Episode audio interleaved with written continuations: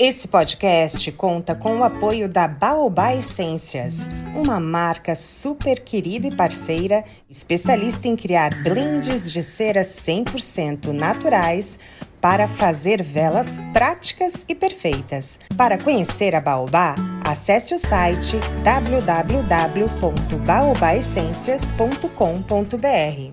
Carmelitos e Carmeletes, nesse 37º episódio, você vai descobrir como iniciar sua jornada alquímica veleira.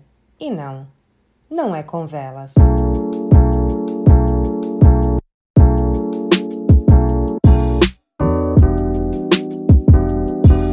Muito bem-vindos ao Velas da Carmela, primeiro e único podcast do setor de velas, aromas e essências em todas as plataformas de streaming do mundo. Para quem está chegando por aqui agora, sou Patrícia Rocha Patrício, jornalista e publicitária por formação, cientista por hobby, alquimista por paixão e hiperativa por natureza. E para quem já está maratonando velas da Carmela, seus lindos, suas lindas, e me perguntam se podem me chamar de Pati, por gentileza, a intimidade já foi estabelecida com sucesso. Eu adoro que me chame de Pati. Pode me chamar. Antes de tudo, dê um pause nesse episódio e siga o perfil do Velas da Carmela aqui no Spotify e compartilhe com os veleiros e veleiras amigos que, assim como eu e você, são apaixonados pelo universo alquímico e iluminado das velas. Aproveitem também e já vão lá no Insta e nos sigam, interagindo e engajando conosco para irmos ainda mais longe. Basta você ir na lupa do Insta e procurar por arroba Velas da Carmela. No episódio de hoje, o de número 37, vou explicar para vocês que a magia alquimista vai muito além de fazer velas. Digo que é uma ciência humana, emocional, temperada com muita dedicação, paciência e organização. São várias etapas a serem seguidas para se tornar um ou uma alquimista de sucesso. E fazer velas, definitivamente, é a última etapa delas. O episódio tá bem engraçado, tá, gente? Porque no fim eu sou obrigada a citar alguns capítulos trágicos da minha novela mexicana veleira e de outras pessoas também. Mas lá no fundo, o conteúdo que trago aqui hoje é mais importante do que qualquer vela a ser feita, hein? Pode ter certeza. Música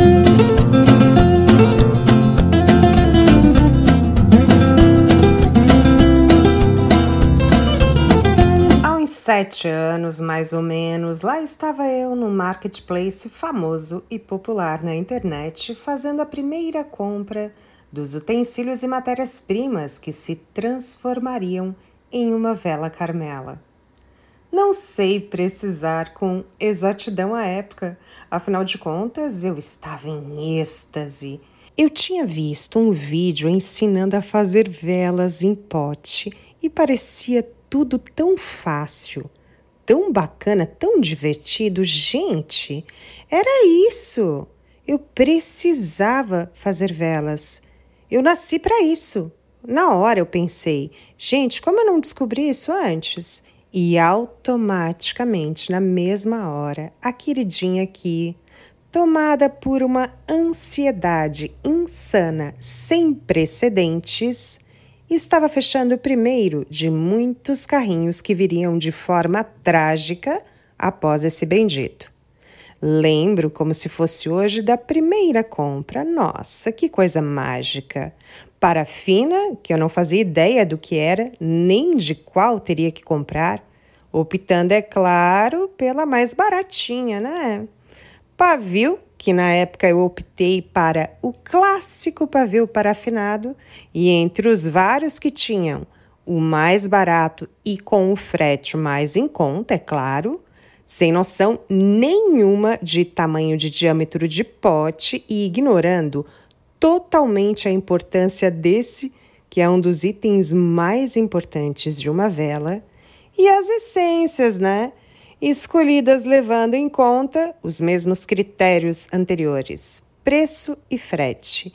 E aqui nunca, mas nunca mesmo, eu vou esquecer que eu comprei um kit com 10 essências, tão barato e tão fedido quanto porque eu nunca consegui usar aquela porcaria.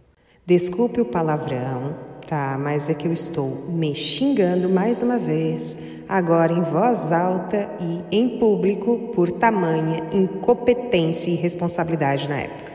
Ah, e tem os copos, né? Ah, os copos. Chega a ser hilário. Eu comprei uns potinhos de 100 ml. Eles vinham com uma tampa de cortiça, tipo rolinha, que me parecia tão fofa. Parecia tão lindo e fofo.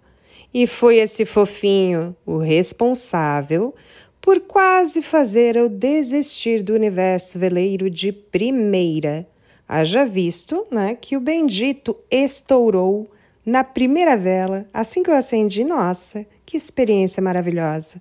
Me deixou bem, mas bem calminha, né? Imagina, eu fiquei completamente apavorada, pensei que ia botar fogo na casa. Mas coitado, a culpa não foi só do vidrinho, né? E sim minha, já que foi uma sucessão de compras erradas, descontroladas e impulsivas.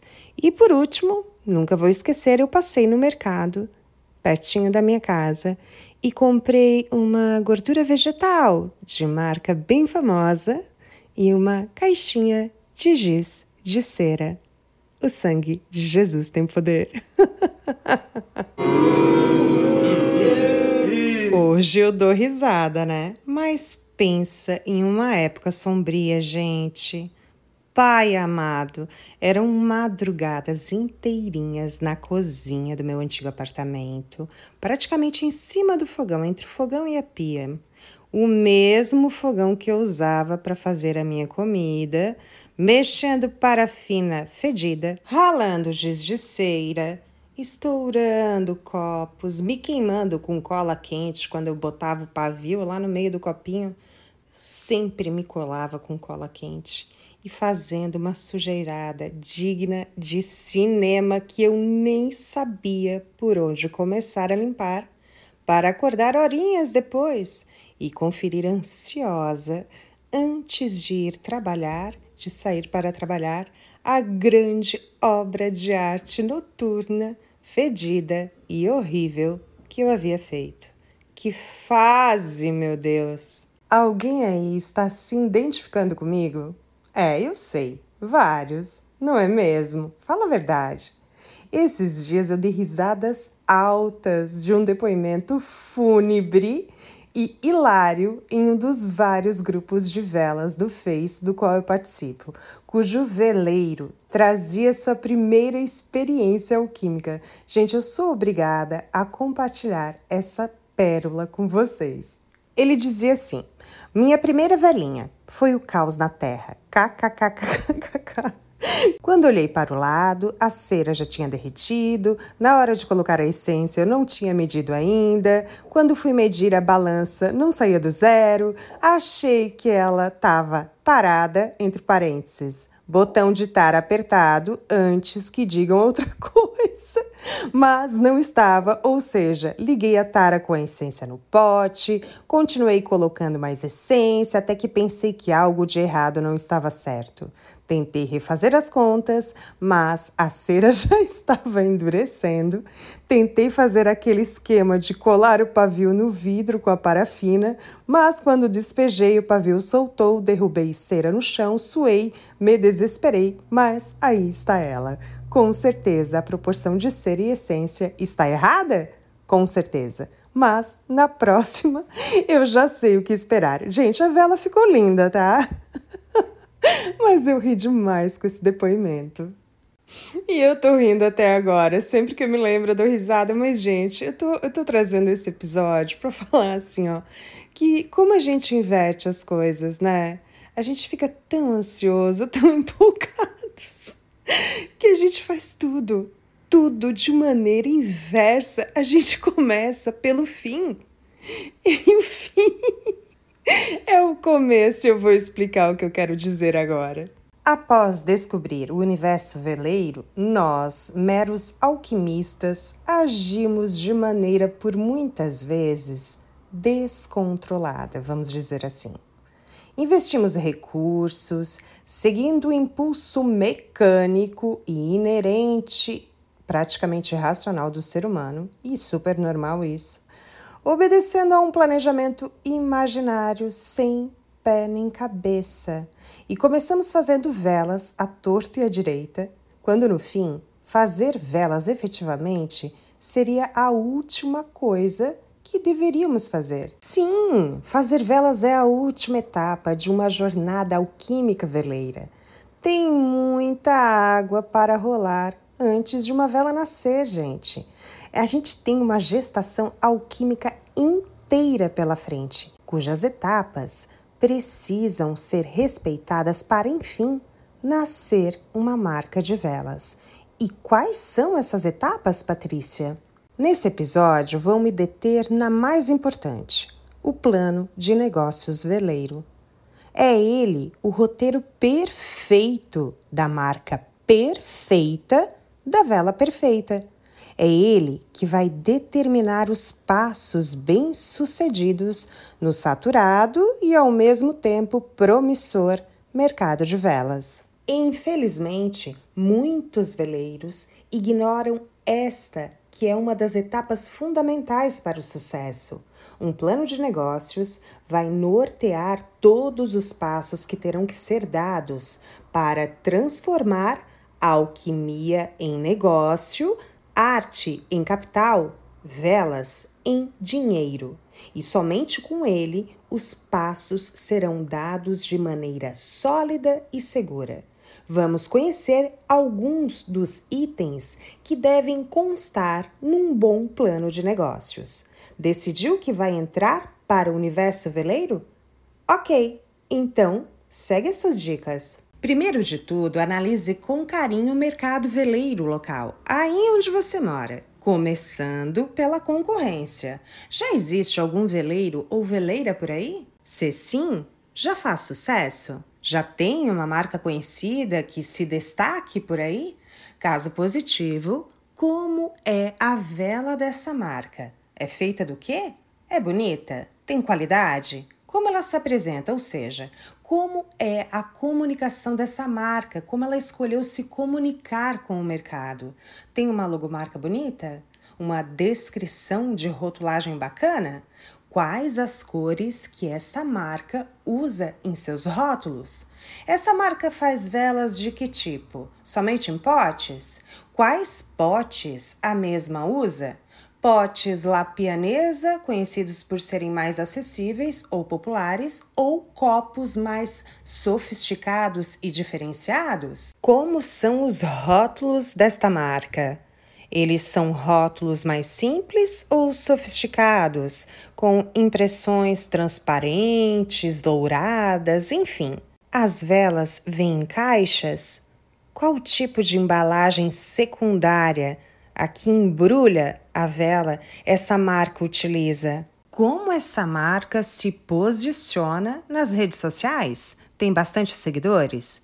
Tem engajamento, ou seja, bastante curtidas e comentários em seus posts? Enfim, faça o levantamento completo dos seus concorrentes locais. Quanto mais informações você conseguir coletar, melhor vai ser sua estratégia e posicionamento de mercado. Não esquecendo, é claro, de registrar todas essas informações e de especificar o tamanho, volume e preço das velas de cada marca pesquisada. Depois de fazer esses levantamentos locais, faça os mesmos em territórios vizinhos. Pesquise concorrentes de âmbito regional estadual e até nacional. Porque, meu bem, chega de sonhar pequeno, né? Registre da forma mais detalhada e precisa todas as informações colhidas.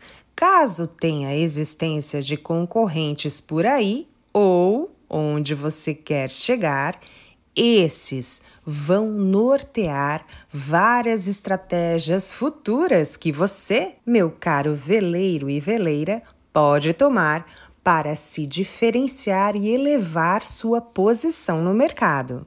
Caso não tenha nenhuma marca de destaque na sua região, ou vai que nem marca de indestaque tenha por aí, meu bem, levante as mãos para o céu que chegou definitivamente a sua hora de sucesso. Basta continuar seu modelo de negócio da melhor forma possível. Não encontrando concorrentes, não exime a responsabilidade de pesquisar e conhecer outras marcas concorrentes são modelos que devemos conhecer muito bem de perto, seja como inspiração ou degraus para chegar num patamar muito melhor. Depois de conhecer de perto a concorrência, vamos à segunda etapa, super importante também: uma pesquisa sólida de mercado dos consumidores de velas, ou seja, do pessoal que pode vir a ser seu futuro cliente. Quem consome velas por aí, na sua cidade ou região? Essas pessoas têm qual idade? São mais jovens ou da classe dos ENTA, como eu? É importante saber disso como estratégia de posicionamento, porque na maioria das vezes o pessoal mais jovem, consumidor de velas, não se importa muito com potes exuberantes e rótulos finos. Eles querem apenas uma ótima relação entre qualidade, preço e benefício e ponto. Já o pessoal da casa dos 30 e os famosos ENTA, 40 e 50 principalmente, são pessoas que, no geral, já têm uma estabilidade financeira e podem se dar o luxo de comprar velas mais sofisticadas, finas e caras, é claro. Mais claro ainda é que tudo isso depende da renda e condições econômicas da cidade ou da região, né, gente? Eu, por exemplo, vivo aqui no sul, no extremo sul de Santa Catarina, um paraíso lindo, cheio de praias, uma maravilha para a classe nobre. Para a nossa, a classe mais humilde, que é a maior fatia da população, aqui a gente batalha muito, viu? Mas isso não quer dizer que eu, Patrícia, não possa me dar o luxo de um dia comprar uma John Malone, por exemplo. Eu só não compro agora porque eu não tô afim, entende? Brincadeiras à parte ou não, a idade dos consumidores, além de definir o ticket médio, o valor de venda e projeção de faturamento das suas velas, ainda vai revelar outras estratégias, como tipo de vela ideal. Jovens podem gostar de velas mais coloridas, mais alegres, e a velha guarda aqui, a partir dos ENTA, tá bom, gente, a gente é jovem Pode, quer dizer, os outros, né? Eu talvez nem tanto. Pode preferir velas mais minimalistas e sofisticadas, ou vice-versa. Somente pesquisando essas pessoas é que você saberá. E a partir do momento que você saber o que essas pessoas buscam, é aí que você encontra o seu público-alvo. E a partir do momento que você conhecer o seu público-alvo, você saberá como agir com o mesmo. Pesquisando o mercado, você saberá quais as velas são mais rentáveis e qual o perfil dos compradores dessas velas, vamos dizer assim. Esses compradores, os consumidores, enfim, que mais se destacarem na sua pesquisa devem ser o seu público-alvo. Com o público-alvo definido, aí sim você vai começar a pensar nas suas velas, projetando nos seus sonhos e no papel como a mesma será. Qual pote? Simples ou sofisticado? Qual aroma? intenso ou sutil? Qual cera, mais elaborada e natural ou popular? Qual pavio, de algodão ou de madeira? Velas coloridas ou sóbrias? Rótulos alternativos ou sofisticados? Posicionamento digital mais informal ou formal? E o mais importante, qual o valor que esse pessoal pode pagar por uma vela? É por meio de pesquisas que você vai chegar às respostas precisas e projetar sua marca de maneira sólida e responsável para mesmo escalar nos moldes mais profissionais e promissores que existem. As pesquisas podem ser feitas de diversas maneiras, como questionários online, que aqui eu sugiro o Google Forms como ferramenta, já que o bonito é prático e gratuito, entrevistas pessoais no tete a tete, lá no meio da rua, parando as pessoas sim para responderem o questionário, ou por meio do WhatsApp e das redes sociais. E claro, em lojas de decoração ou presentes da sua região. Entrar em contato com esse povo também é essencial para você ter acesso a informações importantes, como se é feito a venda de velas por lá ou não. Caso positivo, quanto que as mesmas custam e qual o volume de vendas mensais dessas velas, bem como o tipo de acordo comercial existente entre a referida loja e as marcas por ela vendida, se é feita a compra pelos comerciantes com valor de atacado ou se aceitam a exposição e comercialização das velas conforme comissionamento. Enfim, esses são alguns dos vários pontos a serem levados e considerados antes de pensar em qualquer coisa, em cera, pavio, copo, rótulo. Quanto mais informações forem levantadas, mais garantia de sucesso a sua marca ganha. Pesquisa de mercado, de consumidores e de concorrentes é então o primeiro passo para entrar com o pé direito na alquimia veleira. A partir desse levantamento, Partimos para outras etapas dentro do modelo de negócio, mas essas eu trago em outro episódio. Senão, esse podcast vira mais um curta-metragem ou longa, vai saber, né? Vou aproveitar aqui o ensejo, a oportunidade para agradecer os ouvintes dos quatro cantos desse Brasil baronil que estão maratonando os episódios e me mandando mensagens cheias de motivação e alegria. Hoje, o beijo especial vai para as maratonandas carmeletes Andresa e a Maria Dolores, engenheiras químicas de Guabiruba, micro-região de Blumenau, ao ladinho de Brusque, cidade que já repelei algumas cachoeiras e me deliciei e engordei, é claro, com as típicas comidas germânicas. Beijos enormes, meninas, e gratidão pelo carinho. Para Raquel Rocha, farmacêutica bioquímica, que tem entrado em contato comigo pelo e-mail, para os diversos grupos veleiros do Face e, por fim, para a comunidade iluminada que vem me motivando, vem me acompanhando e interagindo de maneira mágica pelo Insta. Vocês são fantásticos, gente. Gratidão pelo carinho. Sejam todos abençoados sempre. Fiquem bem. Um beijo enorme e até a próxima.